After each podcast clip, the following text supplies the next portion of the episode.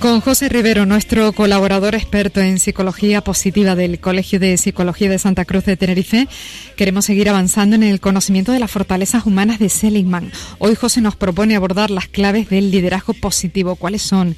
¿Qué distingue a estos líderes? ¿Cómo se puede entrenar esta fortaleza tan relevante en las organizaciones? José, buenos días, bienvenido. Muy buenos días, ¿cómo estamos, Rocío? Muy bien. Bueno, José, cuéntanos cuáles son las claves del liderazgo positivo. Bueno, en principio lo que tenemos que tener claro es que de alguna forma lo primero que tendríamos que hacer es capitalizar lo positivo, es decir, darle un valor importante a aquello que tenemos positivo en nuestros equipos, aquello que tenemos, aquellas herramientas que tenemos positivas que nos ayudan de alguna forma, porque alguna, de alguna manera es lo que va a ser motor de arranque de esas claves. Otra de las cosas que tendríamos que plantear es que mm, tenemos que implementar cambios, cambios en nuestra forma de hacer, pero esos cambios de alguna forma tienen que ser cambios estables, duraderos, no pueden ser ideas que nos lleven de un lado a otro, tienen que ser cambios que vengan detrás de un estudio y análisis de las situaciones y de las relaciones que se dan en el grupo que hagan que en algunas situaciones eliminemos aspectos que no nos aportan al grupo.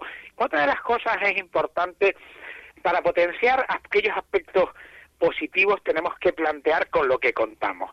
Y tenemos que plantear que nosotros nos podemos centrar en eso que se llama la abundancia, es decir, en potenciar todas aquellas habilidades que nos muestren un nivel de vitalidad importante y que de alguna forma nos permitan revitalizar nos permitan motivarnos y nos permitan de alguna forma fomentar relaciones constructivas. Otra de las cosas fundamentales, Rocío, además, es eso de generar energía positiva. Aunque parezca que nos estamos saltando de la metodología, de la técnica, nos, el significado de generar energía positiva va por esos comportamientos que debe de ejercer el líder, que sean motivantes, que generen actitud positiva, que tengan un efecto multiplicador con el grupo. Es decir, si queremos ser eh, o aplicar un liderazgo positivo, tenemos que emplear prácticas positivas, eh, Rocío. Para hablar de esos líderes positivos, ¿qué canción has escogido para hoy? Pues mira, me voy a ir a un cantante español Además, eh, Antonio Orozco, una voz desgarradora, le pone mucho sentimiento a una canción que describe un montón de características de esas personas que están en la lucha constante y que son capaces de trasladarlo al resto de las personas. Y la canción es Héroe.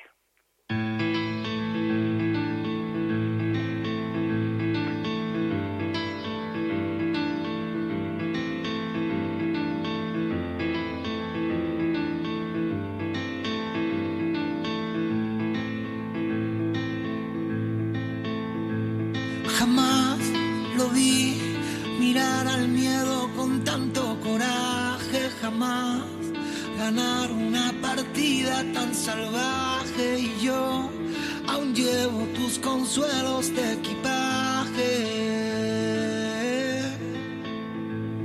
Jamás lo vi tener tantas sonrisas, escaparate, jamás callar tantos tormentos y desastres. Y tú otra vez cambiando lágrimas por baile.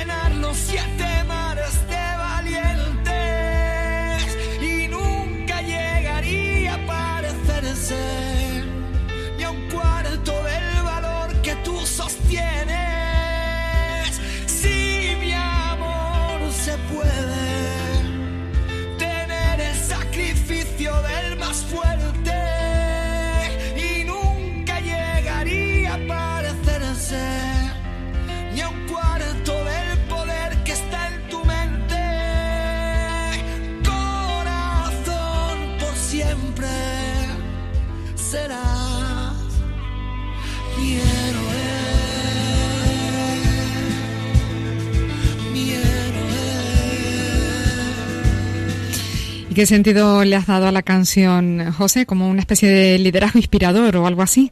Sobre todo ese, ese liderazgo inspirador, ese liderazgo cercano, ese liderazgo transformador y de alguna forma para mí hay una frase, bueno, hay muchas frases que me que me definen a ese líder que de alguna forma es capaz de cambiar las lágrimas por baile.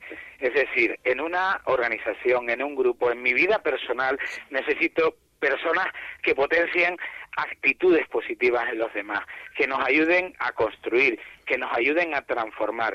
Y si te das cuenta, aunque es una mm, canción destinada o dirigida y compuesta por Antonio Orozco a su padre, a una imagen trabajadora y a eso que llamamos esa persona que, que de alguna forma nos acompaña, yo creo que recogía perfectamente el tipo de líder que de alguna forma organiza, dirige y además afectivamente está a nuestro lado. ¿Y eso cómo se hace? ¿Qué es lo que hay que entrenar para liderar así, con estas características? Pues mira, tenemos que convertirnos en personas motivadoras, como te decía antes, personas que sepamos organizar, personas que sepamos dirigir, pero ojo, es importante al mismo tiempo tener una alta inteligencia emocional. ¿Por qué?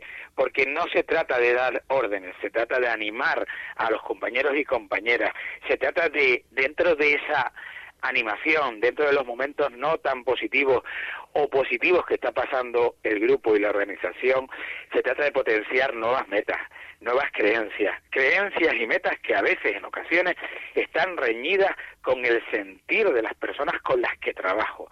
Pero ahí detrás está el codiseño, de tener la capacidad de negociación, de tener la capacidad de planificar los trabajos, sobre todo acudiendo al consenso como uno de los elementos importantes y el líder tiene que ser un buen gestor emocional, tiene que tener aquellas habilidades que permitan no solo conocer a las personas, sino conocer las emociones y una gestión efectiva de todas aquellas situaciones y cuando hablamos de situaciones hablamos de conflictos eh, y situaciones donde simplemente tenemos que escuchar y acompañar a los miembros del grupo.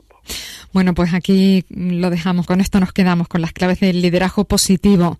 Gracias por acompañarnos otro sábado más. Feliz fin de semana. Feliz fin de semana. Hasta luego.